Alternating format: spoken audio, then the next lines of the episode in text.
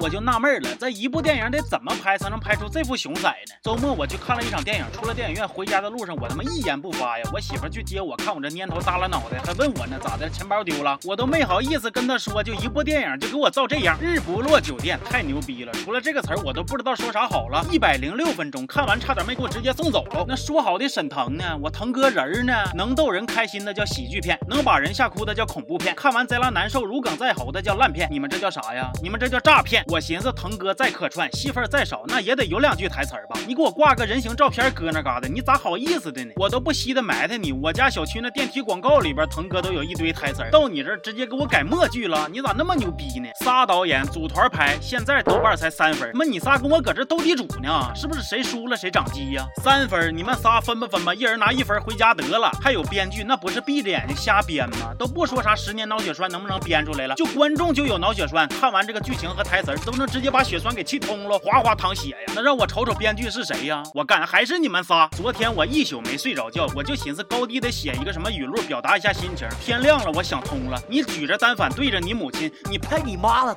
这电影现在坚定了我一个信念，我可以整一档栏目，就叫院线试毒，在不知道有没有毒的情况下，我先替大伙尝一口。日不落酒店这毒性太强了，但凡你没有能跑下来全马的体格子，就别照应了，谁是谁倒啊！我一个人看完，我心里也难受啊！我不说出来，我容易憋死啊！同学们体谅我几分钟，让我倾诉发泄一下啊！下面的内容有一点点剧透，介意的同学请注意规避啊！说黄才伦扮演的十月是一家名叫日不落酒店的经理，这个经理有点奇怪的癖好，干啥都喜欢做规划、做计划，几点起床，几点上班，随手还得拿个小本本，把各种计划都全列下来。哎，唯独就不会游泳。当我看到他这个循规蹈矩的人设，你知道我一瞬间想到啥了吗？温暖的抱抱，一种不祥的预感就涌上心头啊！看完不出所料，毒性比抱抱大太多了。说十月这规划做的老好了，有多好呢？就好到在他的管理之下，酒店好几年都没停过电。为此，总部就对他进行了表彰，就要给他调到总部去工作。哎，这十月就不乐意了，为啥呢？因为这超出了他计划了。电影前二十分钟在演啥呢？就领导说我要给你升职，十月说我不去。领导的领导也让他去，他还不去。最后大领导坚持让他去，完了还给他放一天假，完了他就去了。村头大树底下那老太太唠嗑都比这个情节刺激，你们懂我心情吗？然后他媳妇橘子也告诉他一个喜讯，怀孕了。这十月就更受不了了呀，这又超出他计划了呀。按照他小本本上的计划，应该是两年之后才怀孕呢。完了就希望橘子把这个孩子给打掉。我说你还要点脸吗？你既然计划两年之后生小孩，那你现在倒是做安全措施啊！光知道往小本本上写计划，你是能写符能做法呀？你写那个字那是能避孕呢，是咋的呀？完了十月买模型，老板送他一张抽奖券，然后就中奖了，什么观星之旅一日游，正好酒店给十月放了一天假嘛，两口子就去了。结果坐车到地方了，一看，哎呀，入住的正好是他单位日不落酒店，俩人都还一脸震惊。你咋好意思呢？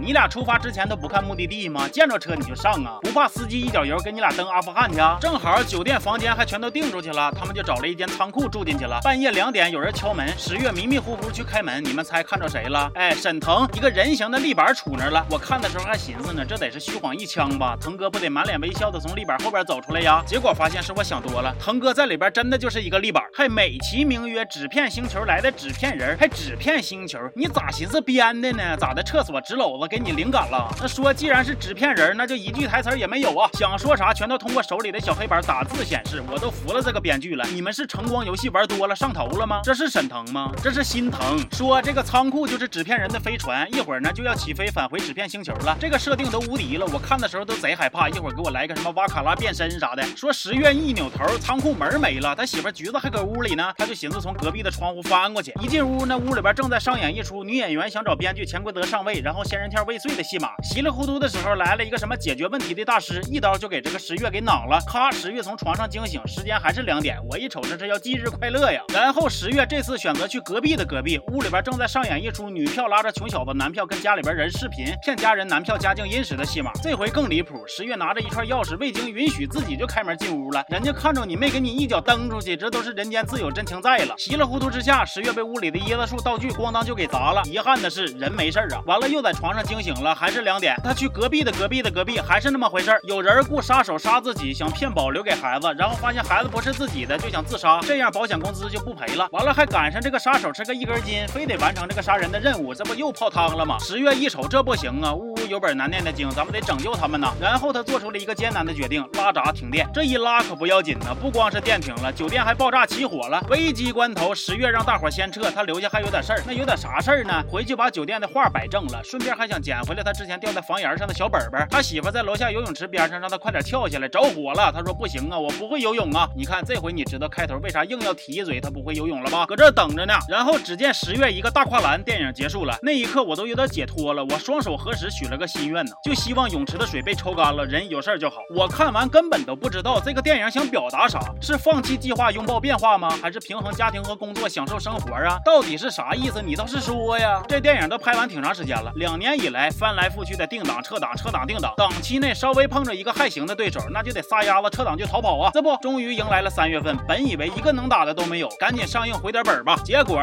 哼，阿凡达时隔十二年又回来了。嘿嘿，这就好比是啥呢？一个弱鸡抱着篮球站在球场边上就不敢过去战场，好不容易等高年级的同学都去上课了，球场上就剩一堆幼儿园小孩在那嘎拍球玩呢。他终于鼓起了勇气要投几个三分了，结果谁成想，球场外边呼呼啦啦来了一群体队的，哎，刚投个三分就抱着球哭着回家了。这个电影跟这个情境那是一模一样啊！你没看豆瓣上也是三分吗？哎，咱这个比喻老恰当了。当然了，猫眼上对他还宽容点，给了三点二分。那有不怕死的同学可能就有疑问了，老刘三点二分也还行啊？哎呀，行啥呀行啊！我就问问你们，毕森的逐梦演艺圈在猫眼上边是多少分？你知道吗？六点八分啊，翻倍还带拐弯的呢。这仨导演一听我拿他们的作品跟逐梦演艺圈比，估计心里都乐开花了。呸，寻思啥呢？你们也配？逐梦演艺圈那个电影是个啥情况呢？就好比一个幼儿园的小孩非要模仿成年人的做派，叉个腰、背个手啥的。虽然在在努力的模仿，行为极其幼稚，举止看着脑残，但是你并不会过分的苛责，甚至可能还会心一笑，顶多就是报以担忧。哎呀，这孩子以后长大了可咋整啊？但是日不落酒店呢，就好比是一个成年人也要模仿成年人的做派，然后你也不知道他是否是努力的在模仿，但是行为极其幼稚，举止看着脑残。就对待这种现象，你根本都不会在乎他老了那天啥样了，爱啥样啥样吧，别危害社会就行了。我看网上之前有一封导演的道歉信，说这是电影处女作，我感觉呀，这不是处女作，这是处死作呀！我根本无法通过剧情揣测到导演和编剧的意图和动机呀！谁能给我解释一下子？女主橘子在片中的几次后背全裸是想表达啥呀？穿着卡通橘子装玩下衣失踪有什么必要吗？请了一个女主角不拍一点裸露，这个片酬就白花了是吗？网络电影现在前六分钟都不洗澡了，你知不知道啊？还有这个电影的问题也不仅仅是导演编剧的锅，演技上也违和呀！这完全是拿话剧的表演方法在演戏呀！所有的情绪全都靠浮夸到尬的大幅度肢体动作来呈现，这种表演形式在舞台上没有任何问题，但是大银幕上特写怼过来，真的会让观众看得生理不适啊！片中有一段十月拿着斧子砸墙，不幸看过这部电影的同学可以跟我一起回忆一下子，他举斧子砸墙的动作完全就是大动作高抬手，然后轻落点的呈现手段，但就这么一点细微的动作就足以让观众跳戏了，这是拍电影吗？小品里边八十八十抡大锤才这么演呢！最后我再送这电影一句语录吧：拿着苍蝇拍追着小鸡的父亲打，你拍个鸡你拍！本片毒性浓度高达十个星，加点小心。